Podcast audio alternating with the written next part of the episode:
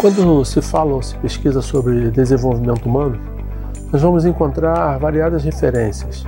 Algumas com a mesma abordagem, outras com abordagem diferente.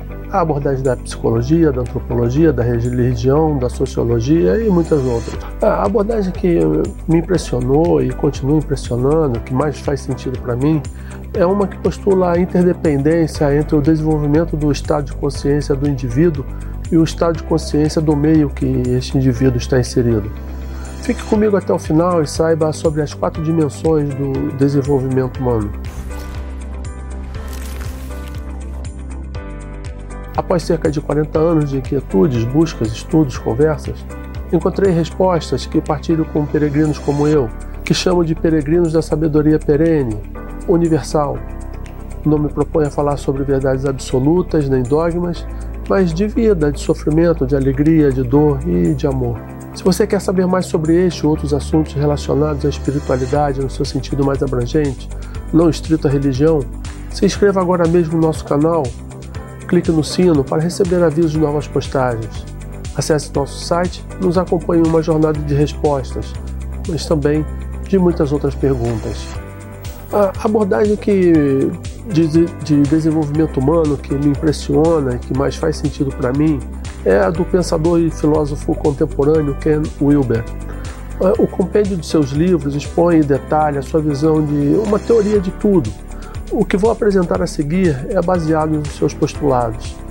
A abordagem oriental de desenvolvimento humano foca principalmente no eu, ou em inglês, no self, na essência do ser humano. As abordagens ocidentais predominantes focam nas características psíquicas, emocionais e racionais, cognitivas. A proposta de Wilber me encanta por ele argumentar que um desenvolvimento integral envolve ambos os aspectos e que um depende do outro. Mais ainda, há também as componentes coletivas que condicionam o desenvolvimento do indivíduo, a cultura e a sociedade onde está inserido. Assim, para um desenvolvimento humano poder ocorrer de forma integral, é necessário um trabalho intencional em quatro quadrantes: o eu, o isto, o nós e os istos. Um trabalho na essência, um trabalho no cérebro e no organismo, um trabalho na cultura, isto é, nos costumes, na visão de mundo, e um trabalho na sociedade, ou seja, no sistema social e no ambiente. Os quatro quadrantes são interdependentes. Vejamos cada um. O entendimento apropriado do desenvolvimento da essência só pode ocorrer, no meu ponto de vista, sob a ótica do desenvolvimento do estado de consciência. Estudos apontam para a existência de oito estados de consciência e mais dois ainda em observação sendo estudados. É, esses estados vão do mais básico instintivo, é, focado basicamente na sobrevivência, até o holístico, no qual o indivíduo se percebe integrado completamente com tudo ou mais. É importante destacar que esses estados eles não se anulam, mas cada um engloba e aprofunda o anterior. Detalhei este conceito em outro episódio chamado Espiral Dinâmica de Desenvolvimento. Algumas religiões e filosofias orientais têm como base o desenvolvimento deste eu interior, também chamado verdadeiro eu, de essência, de alma. As práticas mais comuns para o desenvolvimento do self do eu interior são as de contemplação, transmitidas por meio de mentorias especializadas. O desenvolvimento é, do aparente do ser humano ocorre basicamente no trabalho de desenvolvimento e integração de seus três centros de inteligência, o chamado cérebro trino, o, o complexo reptiliano, o sistema límbico e o neocórtex. A sociedade e culturas ocidentais focam o desenvolvimento humano principalmente no desenvolvimento da inteligência emocional e do cognitivo, na capacidade de raciocínio. Entretanto, um desenvolvimento autêntico, integral, demanda, demanda bem mais que isto. Demanda um uso saudável dos instintos e a integração dos três: razão, emoções e instintos. A, des, a desintegração dos três é o mesmo que a pessoa estar desintegrada e esta desintegração é a principal causa de mais escolhas, condicionamentos e infelicidade. O mundo ocidental está repleto de ferramentas e práticas para o desenvolvimento do aparente, da casca do indivíduo, que vão desde processos educacionais até a meditação, passando pelas psicoterapias, treinamentos comportamentais, artes marciais e muitas outras. Entretanto, o desenvolvimento do indivíduo depende do contexto em que está inserido. Já dizia Ortega y Gasset que o homem é o homem e suas circunstâncias. Uma pessoa cujo contexto é miséria, sem acesso a algum tipo de educação ou saúde sanitária, tem seu estado de consciência limitado à sobrevivência. Assim, as características de cultura, sistema social e ambiente em que está inserida condicionam o seu desenvolvimento. A família, o grupo, a comunidade, a localidade transmitem à pessoa um conjunto de valores e uma cosmovisão que vão direcionar o seu desenvolvimento. Por outro lado, a pessoa retroalimenta e fortalece o grupo com a sua fidelidade.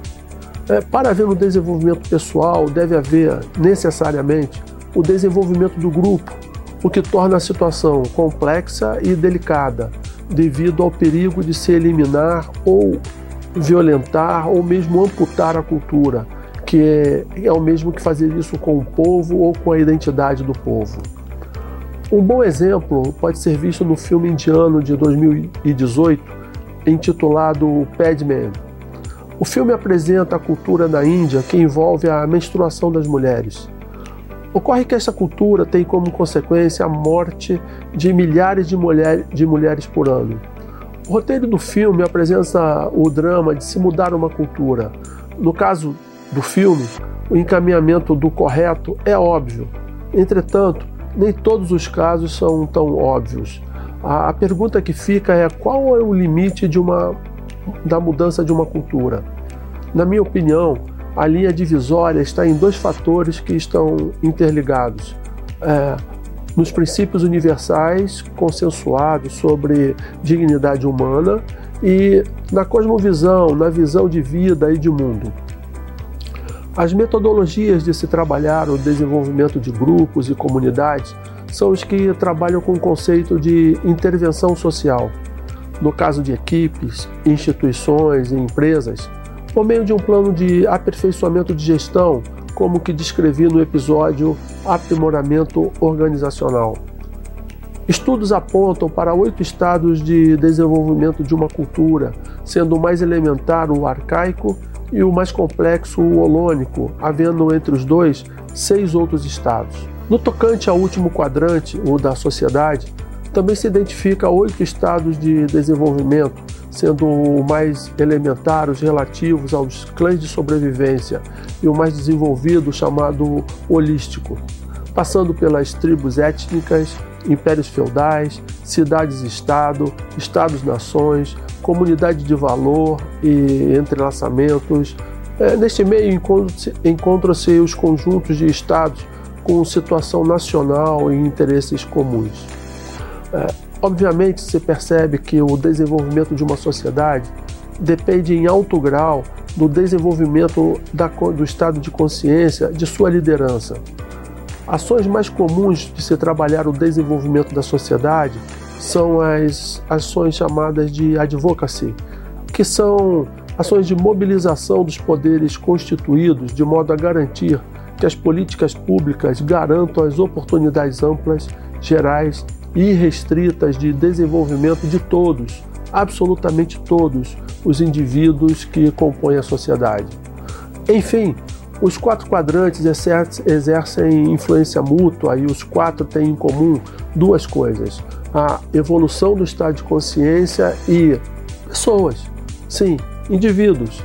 Deste modo, grupos, comunidades, é, é, empresas, sociedades só mudarão na medida em que as pessoas com que eles, elas se relacionam mudem, expandam sua consciência. Daí, o desenvolvimento humano integral começa por você, por mim. Mas e a espiritualidade? Onde fica nisso tudo? Ah, a espiritualidade simplesmente engloba e permeia tudo.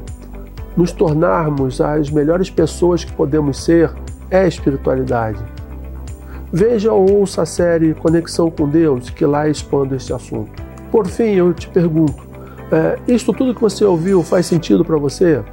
Te convido a escrever nos comentários desta página a tua experiência nesse assunto. É, você está interessado em uma formação em desenvolvimento humano?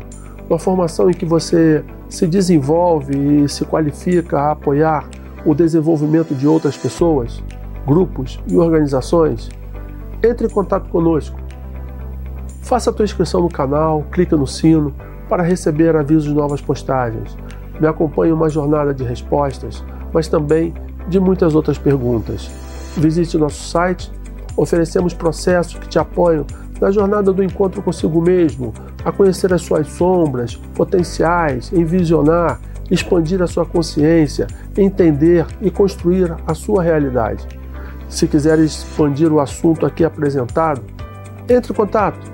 Na descrição deste episódio você encontra os meios disponíveis para isso.